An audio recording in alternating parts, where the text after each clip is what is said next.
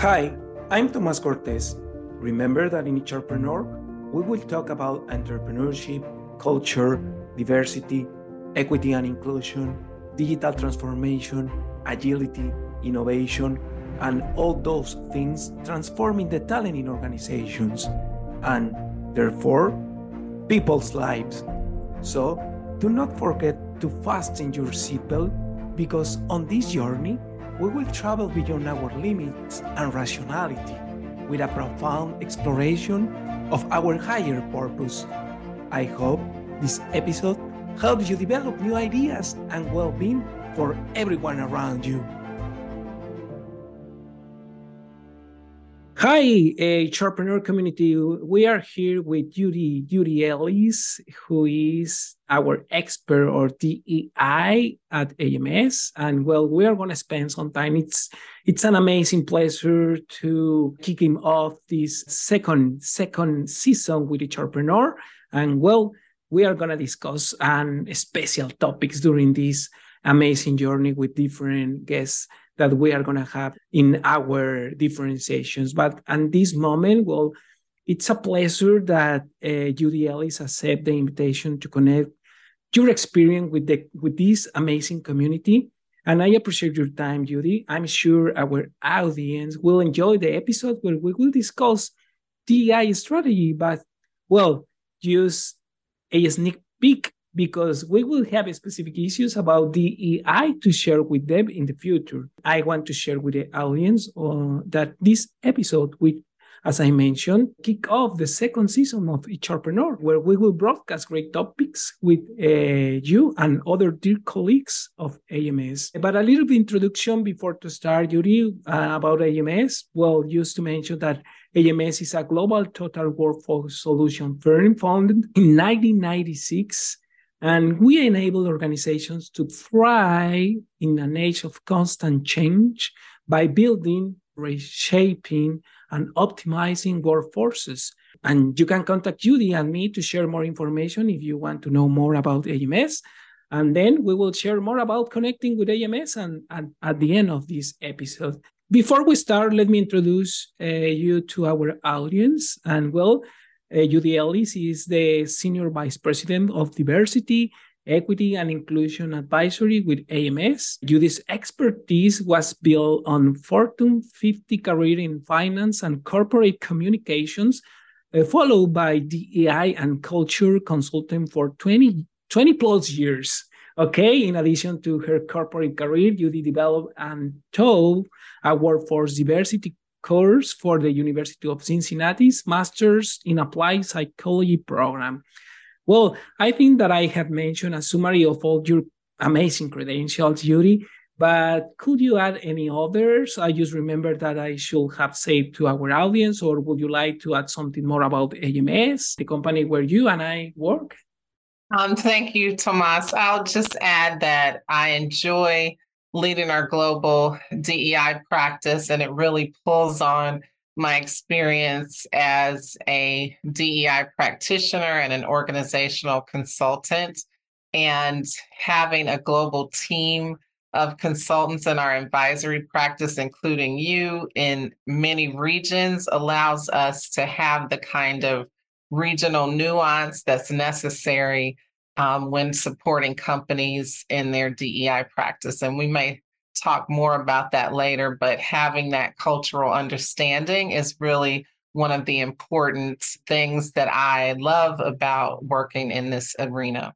No, thanks, Judy. Thanks, Judy, for again for this time to share with this amazing community of entrepreneur. And but before taking action on DNI, well, I'm going to start to the questions that we prepare for uh, uh, for this community. But before taking action on DEI, defining each term is essential. Yuri, could you provide insights about the definitions of diversity, equity, and inclusion for our audience? I remember a, a fantastic analogy in one of your workshops that you shared with with with some people at that moment. Yes, um, I really like thinking about it, um, and I didn't coin these phrases, but with diversity is a fact because it really is talking about the range of individual differences that exist among people. And it includes things, but isn't limited to age, gender, race and ethnicity, religion, sexual orientation, gender um, representation, disability, socioeconomic background. Um, and in many ways, the this in a corporate context means that we're creating a workforce that reflects the communities in which a company operates, as well as the customers it serves. And it's a numerical uh, measure that we can look at. What is our representation of various employee groups in our organization? So that's why we say diversity is a fact. Equity really speaks to an action because that's the process of ensuring that everyone has access to opportunities and resources, regardless of their individual differences. So that means we are doing things like identifying and addressing systemic barriers that may prevent certain groups from having equal access to opportunity or resources. In a corporate context, this means promoting fairness. Um, it means at times supporting one particular group with what they need to succeed, which might be um, assistive technology for someone with a disability, like a screen reader, if they have a visual impairment, so that you have um, real fairness in hiring, in promotion, and in compensation practices, that you're giving each person what they need so that they can succeed. Um, inclusion, that last term you mentioned, is really more of a feeling. And it talks about the employee experience because this is where you've created an environment where everyone feels valued, respected, and supported, and able to speak up and um, be relied upon for their expertise, um, including bringing their diverse perspectives and ideas. And it's ensuring that everyone has an equal opportunity to participate and contribute.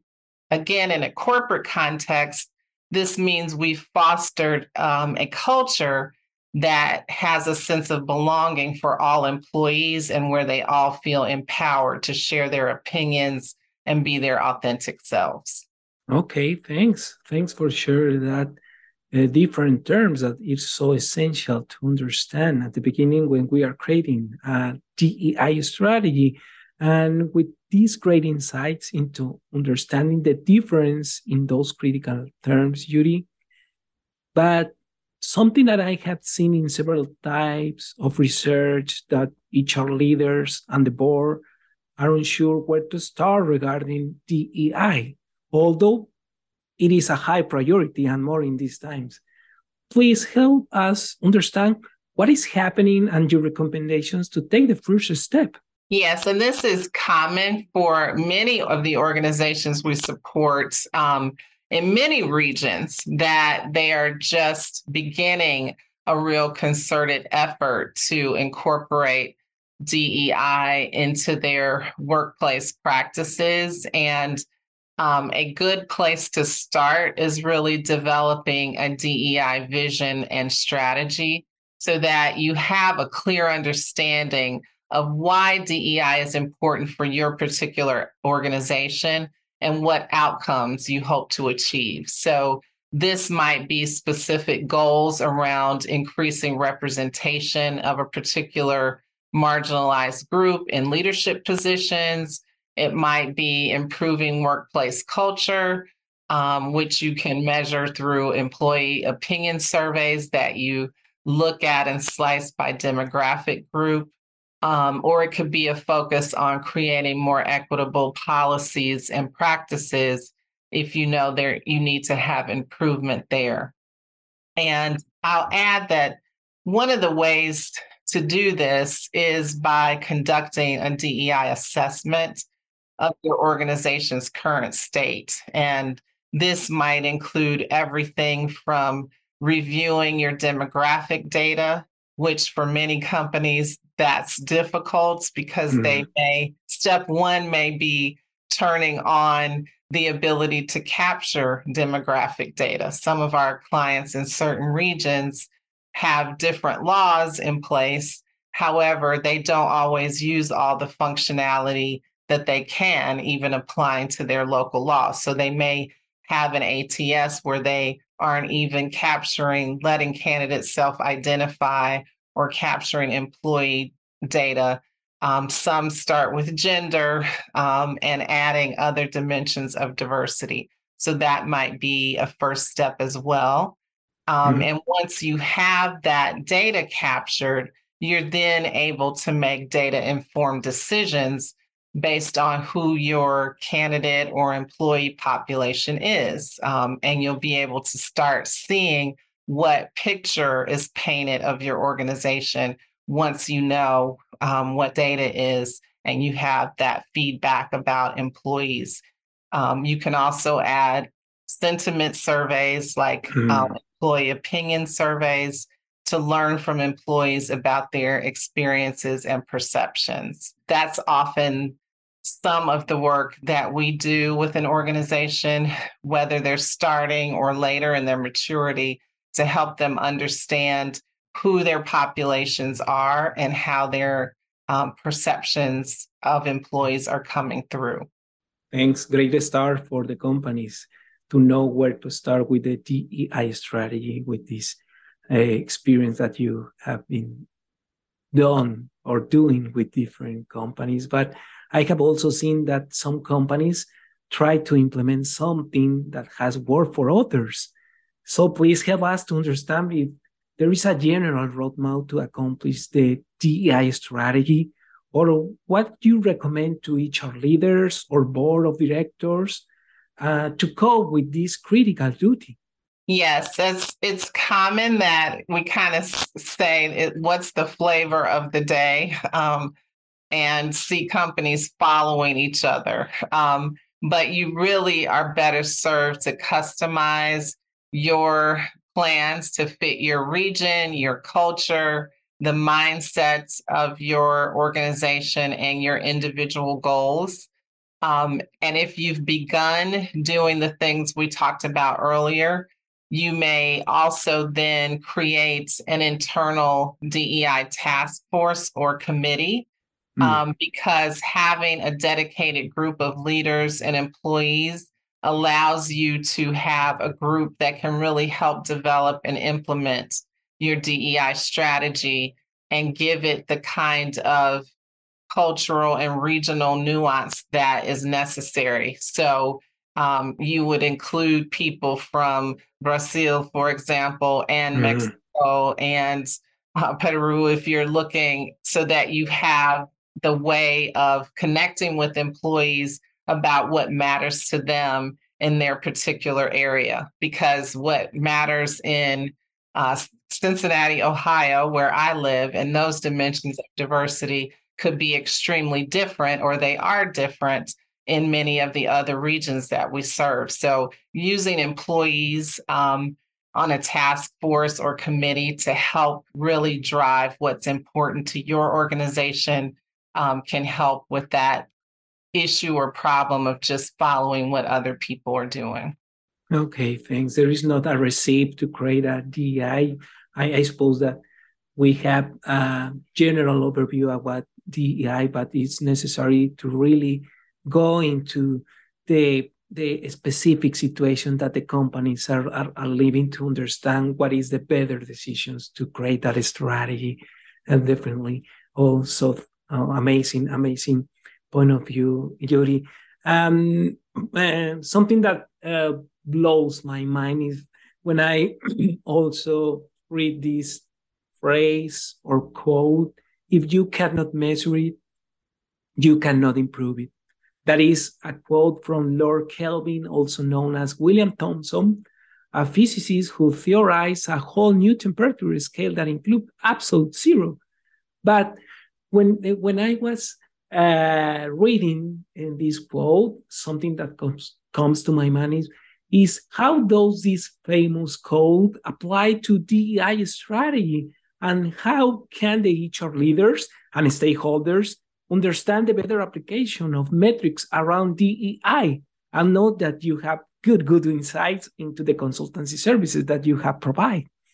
I think that it's very um, appropriate to think in terms of measurement when talking about DEI. Um, because as we started at the beginning, if you don't know what your issues are, you definitely can't get to your root causes and have solutions um, that address them.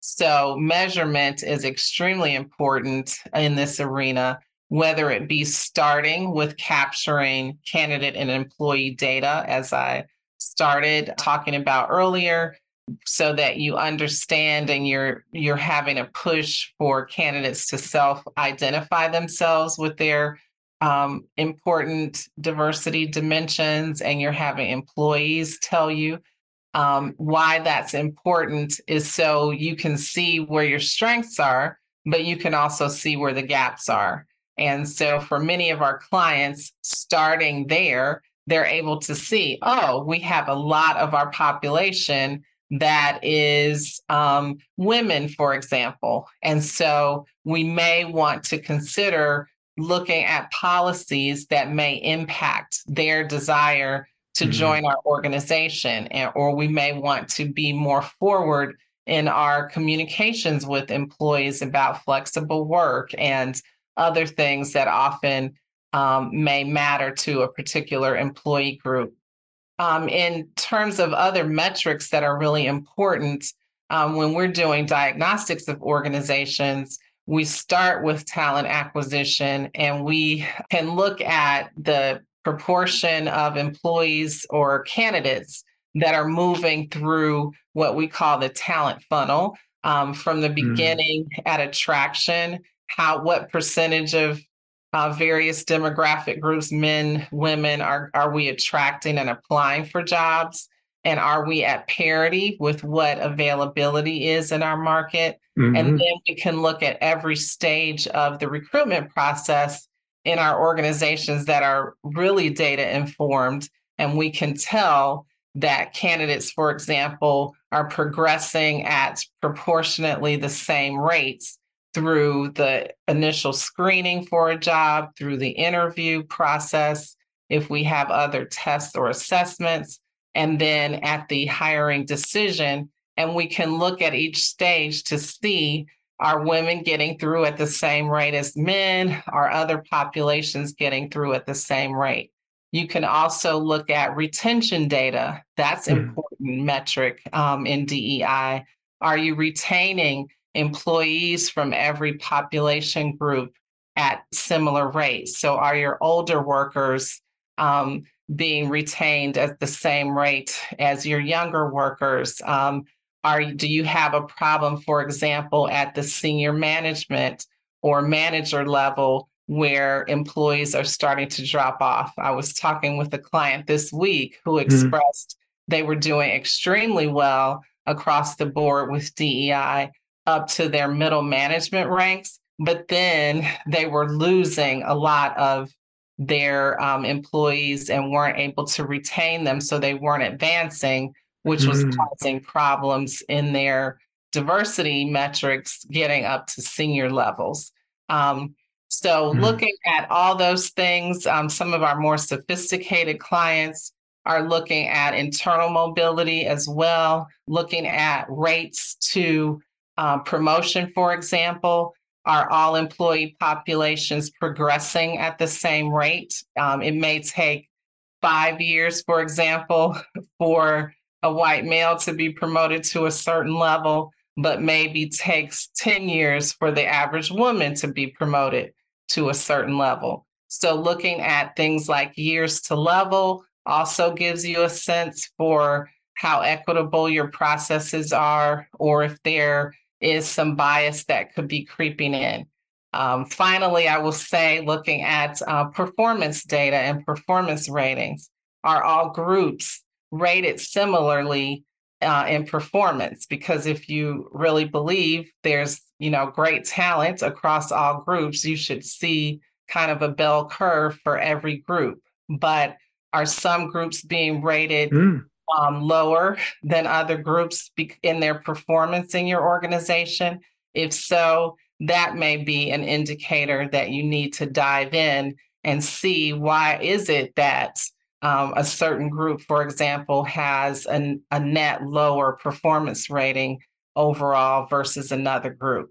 So, just some of the metrics that are important to look at. And it's why having a really good data analytics team can be like the, right hand person, so to speak, helping um, a DEI professional or an HR professional because until you can dig in and look at your numbers, you don't know um, in actuality, objectively, how well your policies and practices are working for every employee population. No, definitely. And well, quality data that you got from the diagnostic and then complement with the quantity data used to have that data-driven mindset into the decisions that the company could start thinking about how uh, create that strategies. Well, I, I, I can imagine that. Well, it's a cutting edge a strategy to improve the DEI actions uh, through all the program in, in the strategy. Oh, amazing thoughts and and information that you are sharing with our audience, Judy.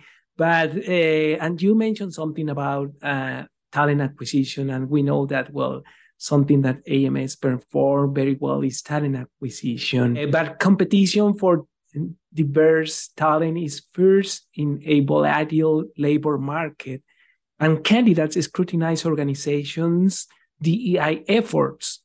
One of the pieces of the puzzle of diversity recruiting to face DEI outcomes could you tell us more about diversity recruiting to make sure we have representation? Because we know that representation starts with recruiting, retention, and career advancement, as you mentioned in these examples with the with the data that we can use. But what strategies have you applied to suggest that companies evolve the recruiting recruiting practices? I think you know, one of the things I enjoy about AMS is our very deep heritage in talent acquisition because that's one of our core um, areas of expertise that we really understand um, a lot of the user groups, so to speak, that are involved in talent acquisition, be it the candidate and the candidate journey, um, the TA leader, the recruiter on the ground and what their experience is like, as well as what hiring managers who um, use kind of the service of talent acquisition to bring candidates in is like. And what we see as moving from standard to best practice is that you start with your sourcing and attraction efforts being as robust as possible so that you're bringing all the available talent out in the marketplace into your process, all the best available talent. And that could mean um, there are individual sourcing strategies that you want to imply. And for those of us in the kind of large scale recruitment space, we've broken up the um, responsibilities of a recruiter and a sourcer, which I'm sure many of your um, listeners are aware of, but not having come from talent acquisition directly, I was um, really impressed to learn how skilled we have um, people that are very, very well versed in the sourcing um, proposition. And sourcing is really scanning the market, which we have hundreds of sourcers around the globe that can scan the market to look for talent from wherever that talent may be. It may be uh, passive talent that is not actively looking for jobs, but they have the skill to develop that candidate relationship and they may they are reaching out to people for particular roles. Um, and they are very aware when they have diversity expertise how to reach out to particular candidate populations. So um, there's also some of our uh, talent partners that have technology that allows diversity sourcing um, to be turned on. So they can look in a particular region um, and say, of all the people with this kind of background in a 20 mile radius or a 100 mile radius, who has this skill set? And it's really interesting to see it populate where you can see, oh my gosh, there's a lot more women, for example, that have this capability. And some of the technology is so sophisticated, you can dial up and dial down years of experience. Like if I take, I wanted seven years and I take it down to five, how many more hundreds or thousands of candidates are now um, qualified to be considered for a role? So that is one just one part of doing um, kind of forward leaning work in this talent space. And then recruiters we see them as the talent advisors that get the handoff once the candidates have been um, identified and really helping your recruiting staff become real talent advisors to hiring managers so they have some insight um, into the market. They're able to advise a hiring manager and say things like, is this really, is this competency really a must have? Or could you consider someone with these skills that might be in an adjacent role? So, do you really need someone with this kind of uh, insurance background for an insurance firm? Or could they come from banking and and show that they have this financial or mathematical aptitude, and then maybe they could be considered for a role. So we're seeing um, forward companies really focus more on skills versus years of experience or credentialing, because there's a lot of ways to have the aptitude, for example, to do well well in a um, technical role, but perhaps you don't need to have the exact same experience. So, just talking about the sourcing um, and the recruiter role is one way, and I could go through, you know, 10 dozen other ways that you can really compete um, for talent by amping up and personalizing your process so that you are reaching out and then um, accommodating the needs of various uh, dimensions of diversity in the marketplace. No, thanks. Yeah, good, good, good examples that you share with us. But and also something that I would like to add another question around that is well, we have seen that global companies are operating in countries where the initiatives of the DEI can be slightly different from one region to other because, well, some examples Mexico, Brazil, or APAC, other region, not only uh, countries, also regions. What are your suggestions for designing a DEI strategy that impacts the various locations where the company is running operations? It's harder to do that? Um, I think it's easier. um, okay.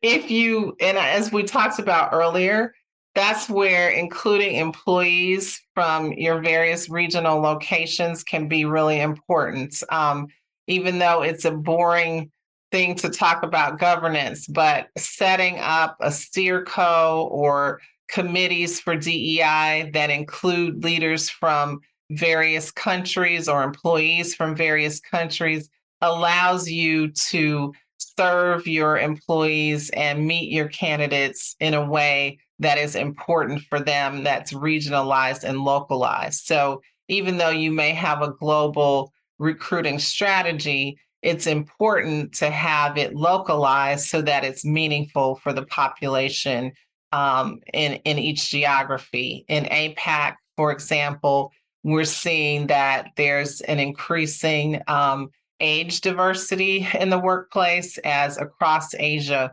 many um, we're seeing people live longer and mm-hmm. stay in the workforce even longer. So that is informing some clients that they want to do things to provide um, policies or services that meet the needs of employees, There may be more healthcare benefits um, or wellness benefits that meet those needs, um, for example. And of course, living in the Americas, um, eh, race, ethnicity mm. often has a really key component, especially in the US, for example, where we're often looking at um, Hispanic and Black um, participation mm. in the workforce as, as very, very key. But in other regions, you don't have that same dimension of diversity, mm. may not have much ethnic diversity in some countries. So if you have a focus on ethnicity and you don't really have much ethnic diversity in a country, that would be the wrong focus. So the focus should fit what your population, your customers or consumers, your employees or candidates um, are in your local region. And then you design your practices and policies to fit the, the um, context that you have. So it's been um, really rewarding working in this role because I am able to be involved in projects in APAC that may have one focus, but then in EMEA, I'm working um, with an organization that has a, a totally different um, lens on diversity versus even some countries um, in Europe that have very different focuses, for example. So, using the um, employees in your organization to help you have that right lens that fits them is really an important part of DEI so that it has the right cultural nuance and it really resonates in your culture. Oh, amazing. Co creation, co creation around all the DEI strategy to bring the employees to help the company to create that DEI strategy.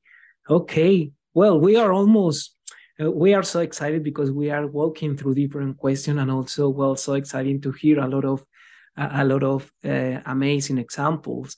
Uh, but we are almost at the end of this podcast. But well, I, I have a, a, a lot of questions to ask you. But in, in, in previous questions, we talk about diversity, recruiting, regarding the research that we have done. Recruiting and D&I are top priorities for CHROs and, and, and also and the boards of directors. But how can they create alignment between these and how can Judy help them to arrange the best strategy to implement in 2023? Could you please share with us some special secrets, but not all your special secrets? Yes, I, I think you know, we were working on a, a document internally for something within AMS recently, and we were all in agreement that it's so important to have leadership, senior leadership involvement in a DEI initiative, and that that is really where it starts so that um, DEI is not a separate kind of add on strategy, but it's part of the overall corporate strategy. Many organizations are putting DEI efforts under the ESG um, umbrella. Some are not. I think there's, you know, benefits. You can do it either way.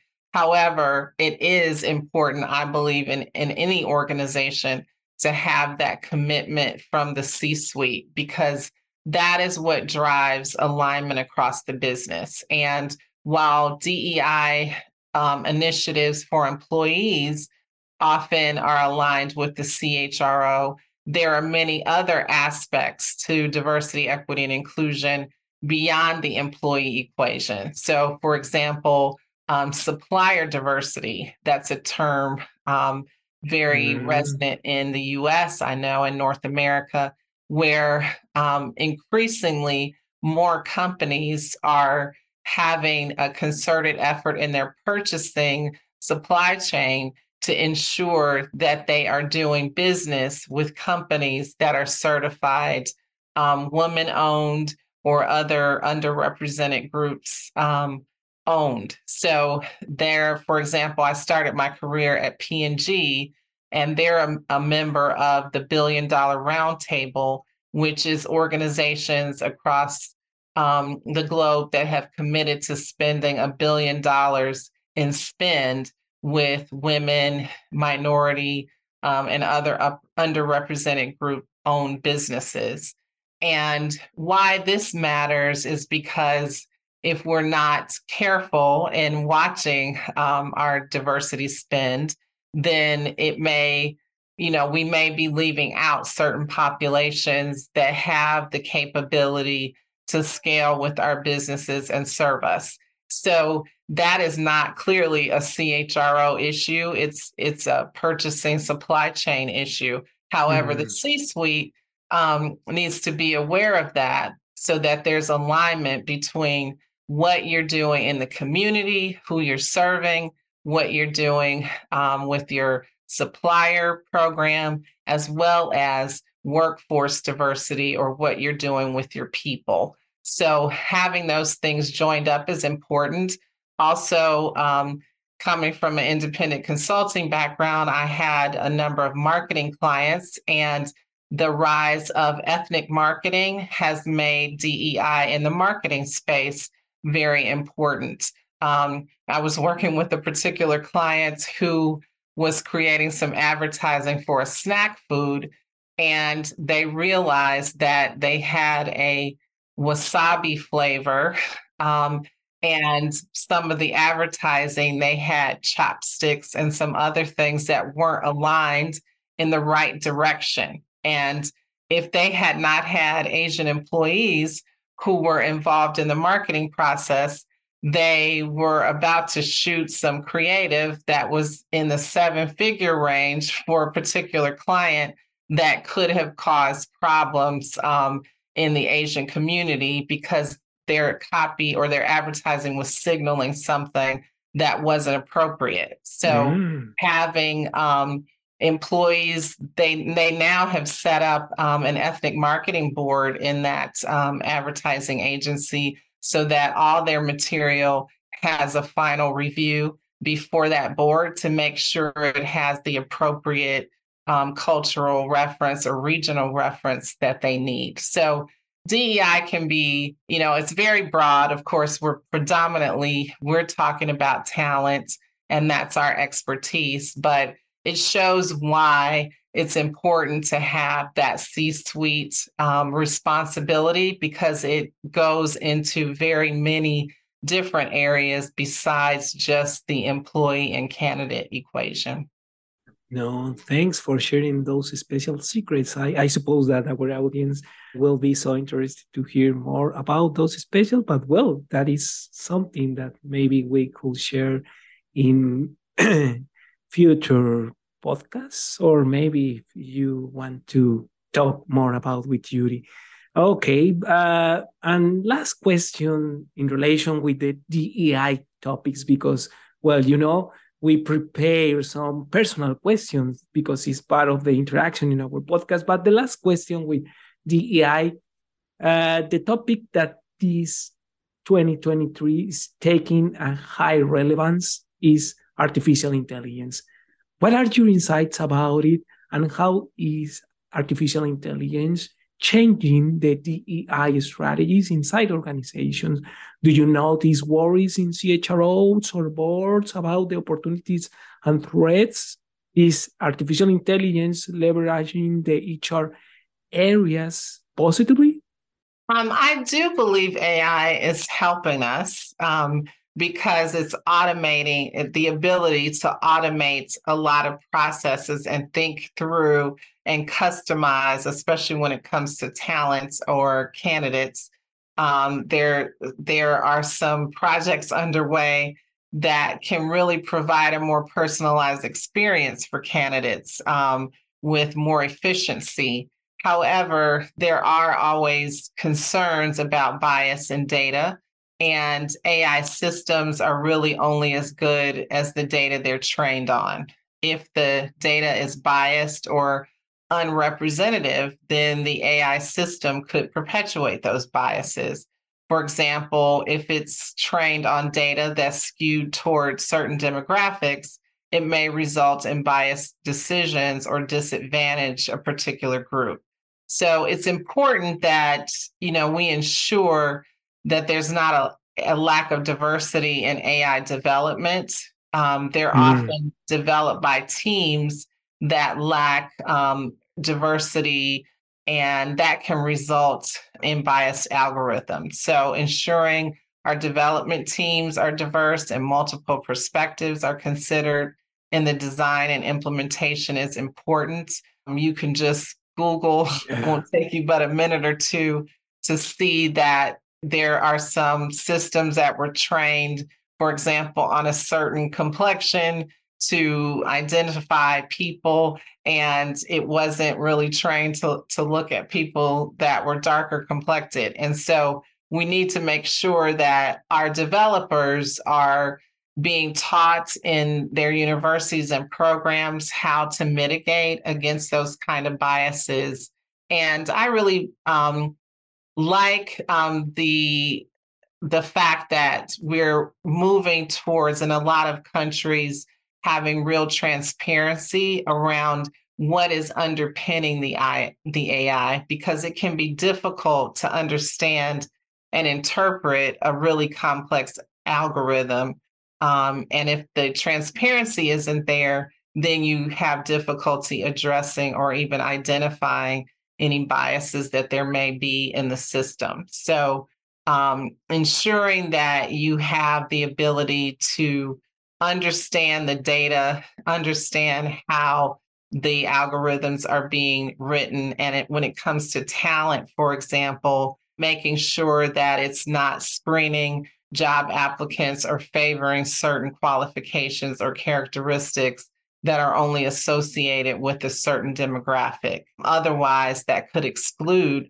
qualified candidates um, from the un- from those underrepresented groups. And we're starting to see, particularly in the U.S., more and more um, local governments um, being involved in looking at AI. There's some legislation just in the state of New York that we're waiting to mm. hear on because they are trying to rule rule out using AI, frankly. Um, and so we're sitting to to wait and see what that is. And I think it's important for the public to be aware of these things and for us to have transparency so that we are able to prioritize diversity, equity, and inclusion.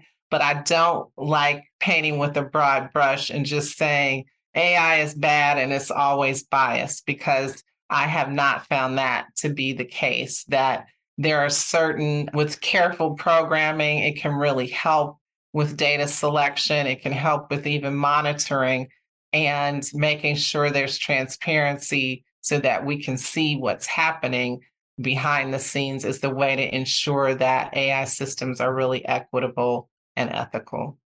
Got it. Well, so hot topic to discuss. Well, the coming years, I suppose, because well, artificial intelligence is growing so fast during these years, And especially well, we have heard a lot of about of that with this chat GTP uh, things that well we we start uh, deploy uh, another conversations around artificial intelligence. Oh well, that all uh, those are all the questions in relation with uh, with your experience in DEI strategy to implement in in, in companies. But well, uh, this podcast also uh, uh, wants to offer um, a point of view or what are who is uh, uh, Judy Ellis, and would you like to know more about specific topics that we discuss uh, in this in this podcast? And well, I'm going to start with some personal questions to you. You know, this could be short answers, and well, I would like to know how do you live uh, entrepreneurship in your field of expertise? Um, is that's a really important question for me, having spent uh, 20 years and owning two independent consulting businesses. Um, I really, when I joined AMS, that was very important to me that I was able to maintain some of the creativity and some of the ability to have that autonomy. And I love that I still have that in this role because as we from from advisory at AMS sit in our innovation function mm-hmm. because our organization understands that consulting services are often on the leading edge of what um, support we provide companies. So we may work on a project that's only worth, you know, um, five figures, for example, where other big, big deals are also being done as well. But that allows us to get in and work on projects that are very new and that may be cutting edge. And then that leads into, we can feed that back into our business and, and make it something that's scalable that we can use across um, supporting many other global clients. So, part of how I live entrepreneurship in my role is having that autonomy and, and ability to create and serve um, our clients, even on small projects that may seem um, not uh, not as uh, scalable, but they're important, and you learn a lot. Thank you. Well, I really admire you, your leadership, uh, because I have the opportunity to spend some time with you when we met in Cleveland. And well, but something that I want to ask you, what has led you to create a profound inner transformation that you have been able to transfer to organizations to break with the fears in which the human being sometimes stagnates?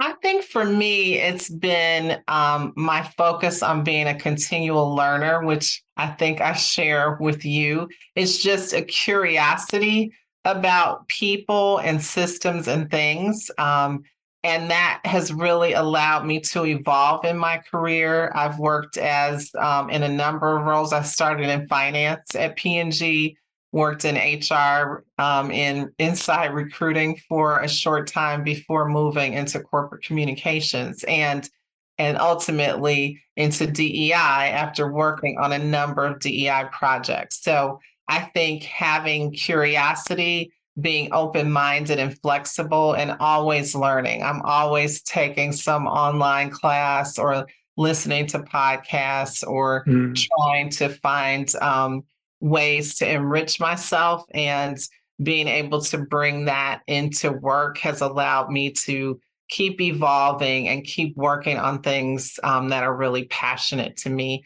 So, being a learner and being curious versus being afraid is mm. really important in the DEI space because you often are dealing with attitudes or sometimes some of these principles get out in the general public and they get politicized um, and people walk on eggshells or are fearful about talking about them. And really all i'm doing and, and my passion is to let every person that can have meaningful work have purposeful work and rise to the level of their ability. And removing barriers that may prevent people from either getting into the workplace or getting through and rising to the level that they're able to operate based on based on their skills and abilities is what is what I'm really doing. It's not political, it's just letting people do what they're best at and making sure we have a more equitable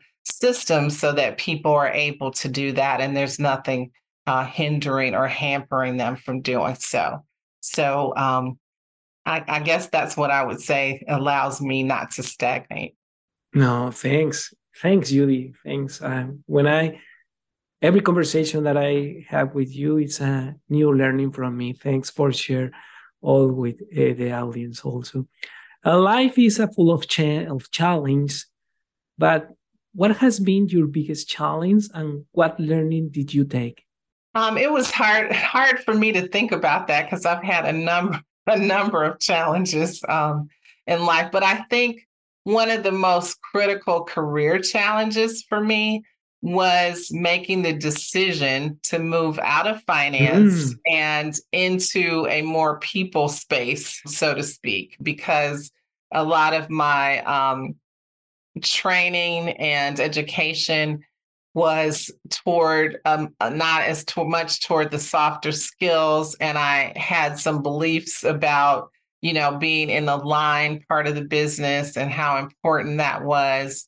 Um, but part of my i guess personality and interests have always been more people centered Um, and so there was some internal struggle for me when I was rather junior at P&G and I started looking up and realizing I don't think I want to be that um, when I grow up, so to speak. I don't want to be a finance director necessarily.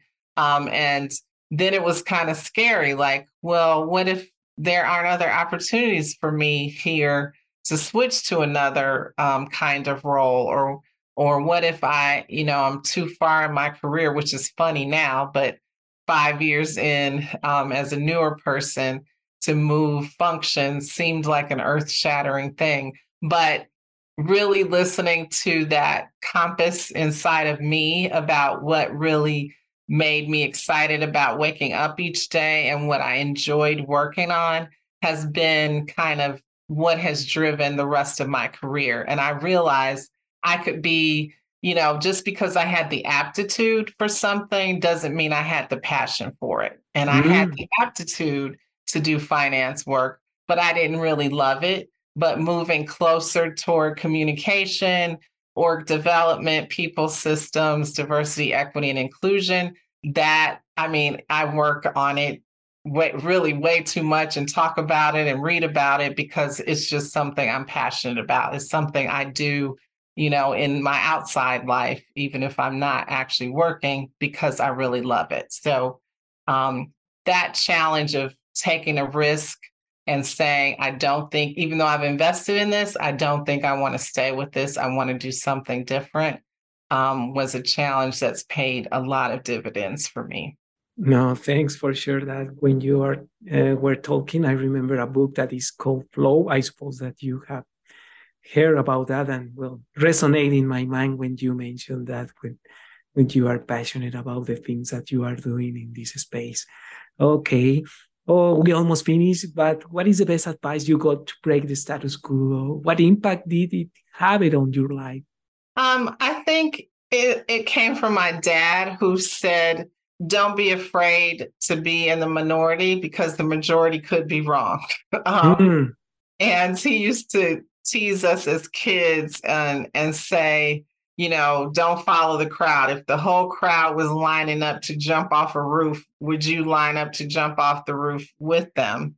Uh, meaning jump off the roof to your death. And it was kind of his way of saying sometimes the right thing may not be the popular thing, and you may be an outlier, but that doesn't mean your opinion may not be really important. Um, and so that piece of advice um, at times when I you know, don't feel as courageous, or I think I'm seeing this differently than everyone else here, which is often the case working in DEI. yeah. That your perspective is not quite what other people's perspective is. Um, but, you know, taking a step back, thinking about it, I'm not a contrarian, but just saying, hmm, I'm kind of seeing this a different way. Kind of how I'm looking at this is X um, and learning ways to use diplomacy, but still be courageous and speak up about things um, that really I see in a different way than the rest of the group is really the value that I bring um, often in my role. So um, it's not always comfortable because you're not yeah. always having the popular opinion, but that's really the value that I can bring is that I have a different perspective and an outside perspective that allows us um, in some places to see um, that way. And I like a, a policy for inclusivity or a practice is having someone on a team that plays the so-called devil's advocate and their role is to say all that that we've come up with you know tomas what do you see that we're missing here? And and kind of changing who that person is so that you make it psychologically safe yeah. to disagree with the status quo. And when you have that kind of safety that's where you have more inclusion. People are able to tell you more of what they see and the watchouts they have but it's um it, it impedes innovation when people don't feel empowered to raise their hands and say, I don't really think that's going to work. And here's why. Yeah. Well, oh, oh, amazing, amazing. advice. Uh, for me, it's also so valuable to hear that. And the last, what do you think is your mission to grow organizations through a talent strategy, in this case with DEI? I think I've probably shared it before, but for me, um, part of talent strategy is having every employee population and candidate population with the very best people able to do their very best work. Um, and creating if it be hiring systems that are as free of bias as possible so that you are able to see the best talent that's in the market and bring them through or whether it's be it be working on your performance systems so that your best talent in your organization can rise and you're confident that that's what's happening that it's not favoritism or um, tenure or um, people's affiliations that are helping them to move and progress through an organization. So, really um, ensuring that you're you're looking critically and assuming that we human beings are not perfect and the systems we create are not perfect. So, having your antenna out to look at ways that things may be impacting one population over another that's um, a really important part of the strategy to to make workplace um, equity happen. Thanks, Judy. Thanks.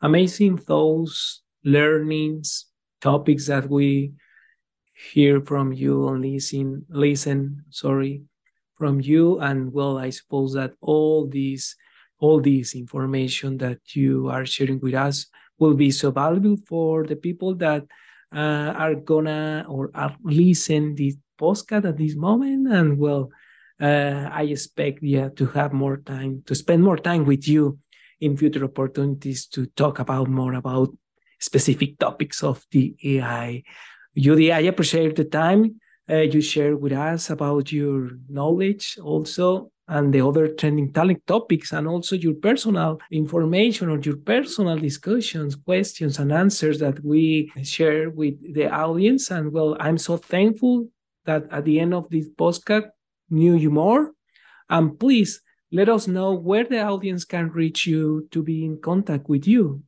yes i can be reached at Judy, J U D Y dot Ellis, E L L I S, at weareams.com. That's W E A R E A M S.com.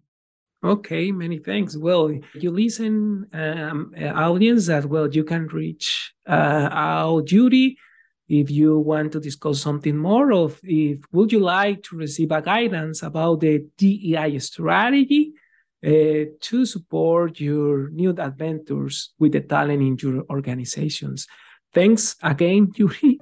And well, hope to see you again in future episodes here uh, in HRpreneur.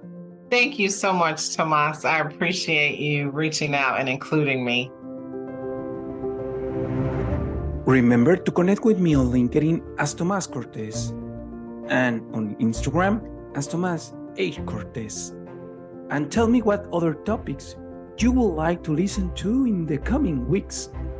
We wish that HRpreneur becomes a community where you can learn how to create a human centric vision and at the same time break the status quo.